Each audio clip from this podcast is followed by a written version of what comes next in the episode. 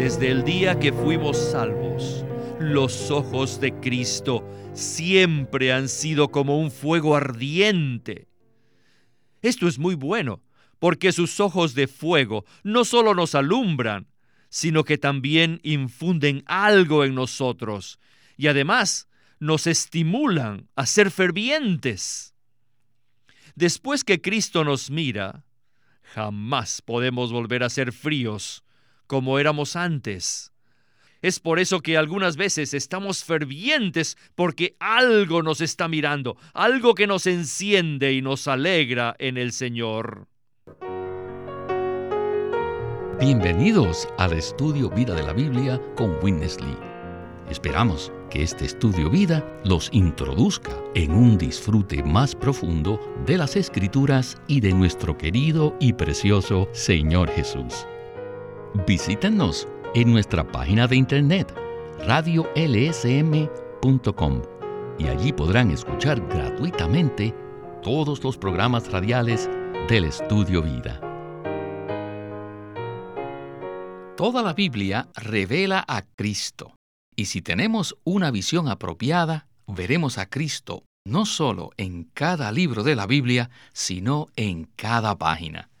Por lo tanto, Apocalipsis como el último libro de la Biblia, revela muchos aspectos de Cristo, y no deseamos pasar por alto ninguno de ellos. En el programa de hoy, seguimos en el capítulo 1 de Apocalipsis. Y en el estudio vida de hoy, veremos al Hijo del Hombre que está en medio de las iglesias. Ese es el título de nuestro mensaje hoy. Y para comentar el mismo, nos acompaña José Ramón Asensio. Qué maravilloso es ver a Cristo en este capítulo. Amén. Bueno, José Ramón, en el primer mensaje de Apocalipsis escuchamos que este libro no se centra en las profecías o eventos por venir, sino en la maravillosa persona de Jesucristo. El primer capítulo, por ejemplo, nos presenta ocho puntos cruciales de los cuales ya hemos abarcado siete en los programas anteriores, los cuales son la revelación de Cristo, el testimonio de Jesús, el Dios triuno, la segunda venida de Cristo, los copartícipes en la tribulación, el reino y la perseverancia en Jesús, las iglesias locales y los candeleros. En este programa llegamos entonces al octavo punto del primer capítulo de Apocalipsis, que es el Hijo del Hombre que anda en medio de las iglesias. En el estudio vida anterior escuchamos un mensaje clásico, el cual es el significado de los siete candeleros. Con respecto a esto, José Ramón, muy pocos han entrado a las profundidades de esta figura o señal, ¿verdad? Sí, Debemos entender que Apocalipsis es un libro de señales y que los candeleros tienen un significado profundo.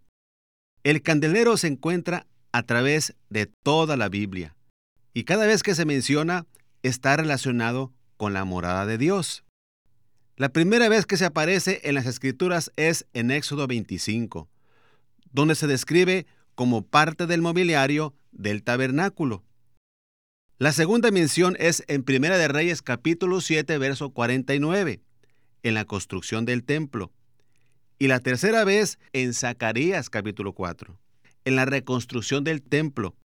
Y aquí en Apocalipsis vemos que el candelero está relacionado con la edificación de las iglesias, las cuales son la expresión de Dios en la tierra. En el candelero vemos al Dios triuno, en sustancia, corporificado y expresado. Podemos resumir la revelación del candelero de la siguiente manera. El Padre como sustancia está corporificado en el Hijo. El Hijo como la corporificación es expresado por medio del Espíritu. El Espíritu es reproducido como las iglesias, las que son el testimonio de Jesús. Gracias por este comentario, José Ramón. Ciertamente, la Biblia revela la morada de Dios progresivamente, y en cada etapa se puede ver el candelero, pues este tiene mucho que ver con el propósito de Dios. Así que el día de hoy veremos que el candelero está relacionado directamente con el Hijo del Hombre, pues Él anda en medio de los candeleros, que son las iglesias. ¿Qué tal si leemos unos versículos de la Escritura? Estos se encuentran en Apocalipsis 1, versículos del 12 al 14. Dice así la Escritura. Y me volví para ver la voz que hablaba conmigo, y vuelto vi siete candeleros de oro, y en medio de los candeleros a uno semejante al Hijo del Hombre, vestido de una ropa que llegaba hasta los pies, y ceñido por el pecho con un cinto de oro. Su cabeza y sus cabellos eran blancos como la lana, como nieve, sus ojos como llama de fuego. Y la última parte del versículo 20 dice así, y los siete candeleros son las siete iglesias. En este cuadro vemos que el Hijo del Hombre está en medio de los candeleros, o sea, está en medio de las iglesias. Esta es una señal maravillosa. Con todo esto ya sé que estamos listos para nuestro estudio vida de hoy. Adelante con Witness Lee. Uh, Necesitamos ver que el Hijo del Hombre que está en medio de las iglesias lo hace en su humanidad. A lo largo de los siglos, algunos han enseñado que Cristo no es el Hijo de Dios. Inclusive hoy, algunos de los que se llaman cristianos no creen que Cristo sea el Hijo de Dios. Negar esto es una herejía algo que proviene del Hades. Por otro lado, otros no creen que Cristo es el Hijo de Dios, sino que solo fue un hombre. ¡Qué diabólico, satánico es esto! No estamos de acuerdo con esto y nos oponemos a ello rotundamente. Y si verificamos con los cristianos fundamentales, un número entre ellos no creen que Cristo aún sigue siendo el Hijo del Hombre. Ellos piensan que Cristo se hizo hombre en la encarnación, pero que al resucitar se despojó de su humanidad. Hace como 15 años yo luché mucho contra esto, debido a que algunos cristianos se opusieron, diciéndome que es una herejía decir que Cristo sigue siendo el Hijo del Hombre. No debemos escuchar estas opiniones. Aún algunos cristianos no creen que Cristo hoy es el Hijo del Hombre, pero nosotros sí lo creemos. Según la palabra pura, la palabra de la Biblia, el Señor Jesús sigue siendo el Hijo de Dios y también el Hijo del Hombre. Cristo es el Hijo del Hombre, como también el Hijo de Dios. ¿Cómo se explica esto? No podemos explicarlo, debido a que nuestra mentalidad humana es muy limitada. Sin embargo, sí creemos y sí aceptamos el hecho que nuestro Cristo es el Hijo de Dios y también es el Hijo del Hombre. Es decir, que como el Hijo de Dios tiene divinidad y como el Hijo del Hombre tiene humanidad, en Él tenemos la verdadera divinidad y la verdadera apropiada humanidad. José Ramón, cuando el Señor Jesús se encarnó y se hizo hombre, era fácil ver su humanidad, o sea, verlo como el Hijo del Hombre. Sin embargo, es más difícil que nuestra limitada mentalidad comprenda que en resurrección todavía el Señor es el Hijo del Hombre. Él todavía tiene humanidad. ¿Qué tal si nos dice usted qué la Biblia expresa con respecto a esto? Bueno, toda la Biblia nos afirma el hecho de que Jesucristo es el Hijo del Hombre. Según la palabra, el Señor Jesús sigue siendo el Hijo de Dios y también el Hijo del Hombre. Ciertamente hay muchos versículos en la Biblia que afirman este hecho. Jesús es Dios. Juan 20:31 dice, pero estas cosas se han escrito para que creáis que Jesús es el Cristo, el Hijo de Dios, y para que creyendo tengáis vida en su nombre. Jesús es el Hijo de Dios y al creer en Él recibimos la vida eterna. Además, la Biblia nos afirma que Jesús continúa siendo el Hijo del Hombre después de su ascensión, lo cual indica que Él no se despojó de su naturaleza humana después de resucitar. Por ejemplo, en 1 Timoteo 2.5 dice, porque hay un solo mediador y un solo Dios entre Dios y los hombres. Cristo Jesús, hombre. Puesto que Jesús es ambos, es Dios y es hombre.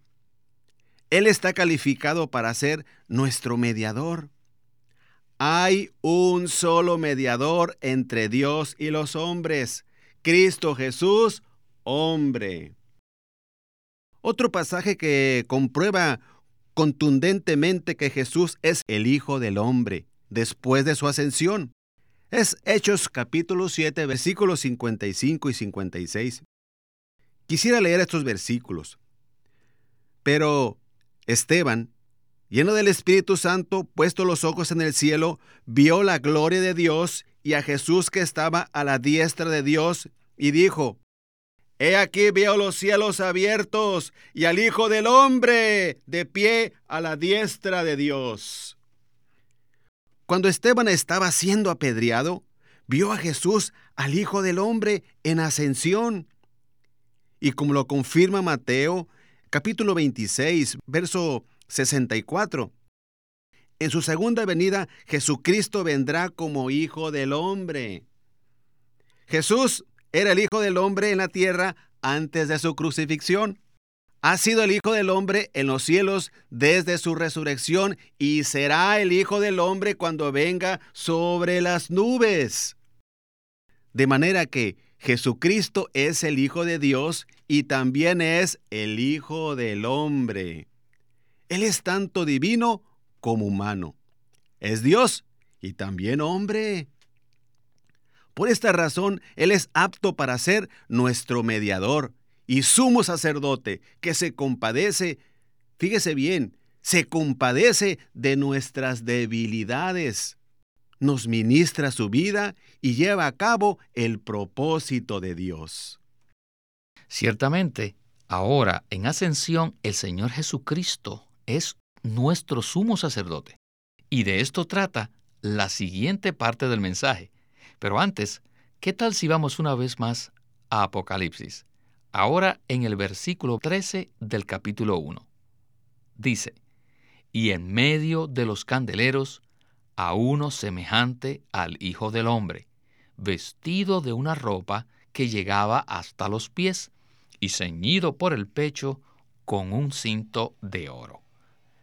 Este versículo revela claramente que Él es Hijo del Hombre, y lo describe vestido con ropas sacerdotales.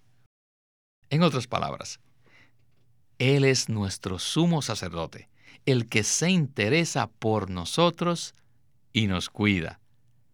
¿Qué tal si regresamos a nuestro estudio vida de hoy? Supongamos que entre nosotros estuviese alguien uniformado como policía. Ciertamente que todos lo reconoceríamos como un policía debido a que se viste con ese uniforme. Ahora fíjense, miren cómo el Señor Jesús está vestido aquí en Apocalipsis. Dice que llevaba una ropa que llegaba hasta los pies. Esa ropa, no hay duda que era la túnica sacerdotal, como está descrita en Éxodo 28. Aunque la palabra sacerdote no se menciona aquí, sabemos por su vestidura que el Hijo del Hombre, Jesucristo, quien hoy anda en medio de las iglesias, es el sacerdote. Todos debemos saber que Él es nuestro sacerdote. Aquí no se lo ve como nuestro rey, ni tampoco como nuestro Señor, ni como nuestro Salvador, sino como nuestro sacerdote. Les digo sinceramente que entre las tres funciones principales, la del sacerdote, profeta y rey, la más amada, la más querida, la más íntima y preciosa, la más hermosa, es la del sacerdote. El sacerdote es el más amado. ¿Por qué? Debido a que el sacerdote cuida a la gente. Aquí Cristo anda entre las iglesias cuidándolas. Cristo está ceñido por el pecho, no por los lomos. Yo no creo que hayamos visto jamás a alguien ceñido por el pecho. ¿Se ha ceñido usted alguna vez de esta manera? No, ¿verdad? Supongamos que el Señor andase con una vestidura larga, ceñido de los lomos. ¿Qué pensaría usted? ¿Ven esto? Esto indicaría que él aún estaría trabajando. Así que estar ceñido por el pecho tiene mucho significado lo que indica que el trabajo de Cristo de producir las iglesias ya se cumplió. Ya no necesita ceñirse por los lomos para trabajar, sino que lo que Él hace ahora en medio de las iglesias es cuidarlas en amor. Por esto, Él está ceñido por el pecho con un cinto de oro. ¡Qué gran amor divino muestra Él para con las iglesias al cuidarlas. José Ramón, me gusta lo que el hermano Lee mencionó, que entre las tres funciones de sacerdote, profeta y rey, la función más íntima y más amada es la del sacerdote. El sumo sacerdote es amado porque cuida de nosotros y es maravilloso que Cristo esté ceñido por el pecho con un cinto de oro. ¿Qué le parece esto? Esto es algo muy dulce. Los sacerdotes del Antiguo Testamento se ceñían por los lomos para ministrar o para servir. Esto está en Éxodo 28.4. Y en Daniel 10.5 vemos que Cristo también tiene ceñidos los lomos con oro fino. Pero aquí en Apocalipsis vemos que Cristo está ceñido por el pecho.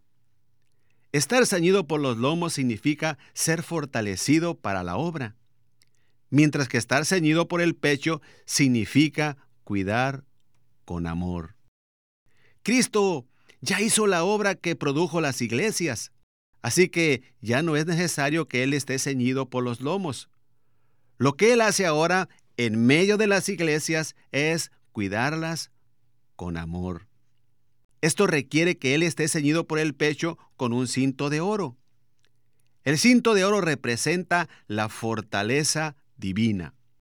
Cristo se mueve entre las iglesias para amarlas y cuidarlas en su humanidad y con su fortaleza divina. Aprecio mucho este cuadro del Señor de que Él cuida de su pueblo, la iglesia. Al ver a Cristo vestido así, vemos su ternura, lo íntimo que Él es al cuidarnos con amor. Sí, tenemos la tendencia de fijarnos en sus obras, pero ahora, como nuestro sumo sacerdote, Él está cuidando de las iglesias, suministrándonos y fortaleciéndonos en amor con su vida divina. Él está ceñido por el pecho con un cinto de oro. Si continuamos con el versículo 14, vemos otro aspecto de nuestro sumo sacerdote. Dice así, su cabeza y sus cabellos eran blancos como blanca lana, como nieve, sus ojos como llama de fuego. Vayamos ahora a ver qué significa este versículo tan maravilloso. Él ahora es un sacerdote que anda en medio de las iglesias, cuidándolas. Pero ¿cómo las cuida? Lo hace como un sacerdote. Él despabila todas las lámparas. Aleluya. Él está mirando, observando, escudriñando, juzgando e infundiendo algo. Sus ojos nos están mirando, nos están observando, escudriñando, nos juzgan y finalmente nos infunden todo lo que Él es. Estos ojos que nos infunden son una llama de fuego que arde continuamente. Podemos comprobar esto en nuestra propia experiencia. No es cuestión de solo entenderlo con la mente, más bien debemos comprobarlo con nuestra experiencia. Desde el día que fuimos salvos, los ojos de Cristo siempre han sido como un fuego ardiente. Esto es muy bueno, porque sus ojos de fuego no solo nos alumbran, sino que también infunden algo en nosotros y además nos estimulan a ser fervientes. Después que Cristo nos mira, jamás podemos volver a ser fríos como éramos antes. Es por eso que algunas veces estamos fervientes porque algo nos está mirando, algo que nos enciende y nos alegra en el Señor. José Ramón, los ojos de una persona revelan mucho, ¿verdad? Sí. Según Apocalipsis 1.14, Cristo, el sumo sacerdote que nos cuida, tiene ojos como llama de fuego. Creo que todos los creyentes hemos experimentado esto después de ser salvos, ¿verdad? Claro que sí. Creo que toda persona que haya sido genuinamente salva ha experimentado que el Señor Jesús lo estaba observando a donde quiera que iba. Él sabe a dónde vamos y lo que hacemos. Nada está oculto a los ojos de Cristo. Los ojos de Cristo nos miran, observan, escudriñan, juzgan al iluminarnos y nos infunden. El hecho de que Apocalipsis menciona los siete ojos del Cordero indica que su mirada se ha intensificado. Muchas veces cuando tratamos de ocultar algo de nuestra esposa o de otra persona, el Señor viene con sus siete ojos brillantes que penetra nuestro ser y expone nuestra verdadera condición. La mirada de Cristo ponen al descubierto nuestra condición, nuestras acciones y actitudes. Esto tiene como resultado que nos arrepintamos. Después de juzgarnos, Él se infunde en nuestro ser. Él infunde lo que Él es en nosotros, como su cuidado, su ternura y su luz. El punto clave aquí es que el Señor desea infundirse en nosotros. ¿Qué quiere decir José Ramón? Que Él infunde todo lo que Él es en nosotros. Esto está en segunda de Pedro, capítulo 1, versículo 4. Y dice que debemos escapar de la corrupción que hay en el mundo y ser participantes de la naturaleza divina. Él se infunde en nosotros mediante su palabra, al iluminarnos, al tocar nuestra conciencia. A medida que su palabra nos infunde, desechamos nuestra vida natural y Él imparte lo que es en nosotros.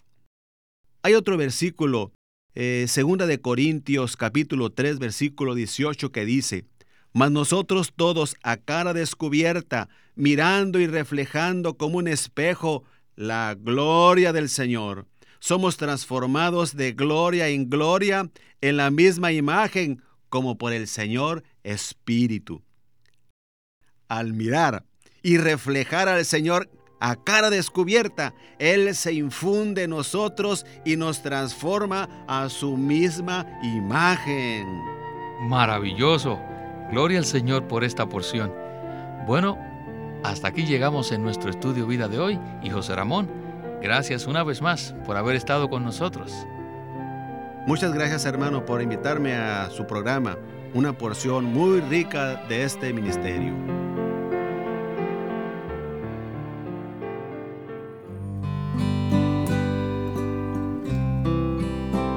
Bueno, nuestro tiempo se ha acabado, pero como siempre, animamos a nuestros oyentes a que adquieran los estudios vida impresos, en los cuales podrán entrar mucho más a fondo con respecto a todos estos temas tan maravillosos que hemos escuchado en el estudio vida de hoy. El estudio vida impreso consta de un juego de cuatro tomos que contienen 68 mensajes de Apocalipsis.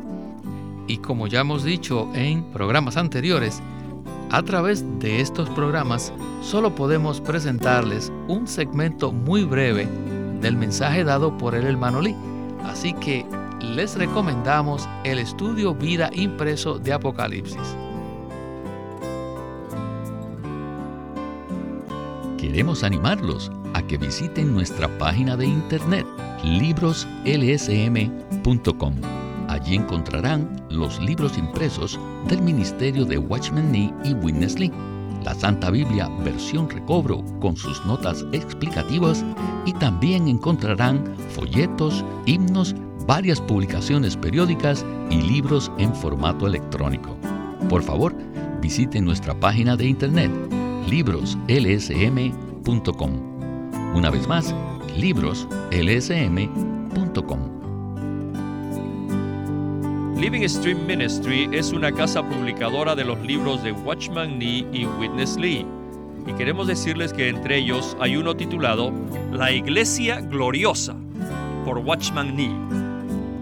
Dios ve la iglesia como los creyentes redimidos desde una perspectiva celestial él no la ve derrotada por el poder del pecado, sino como el complemento triunfante y glorioso de Cristo, la cual expresa a aquel que todo lo llena en todo. En la iglesia gloriosa, Watchman Nee presenta cuatro ejemplos importantes que se aprecian en la Biblia acerca de la iglesia.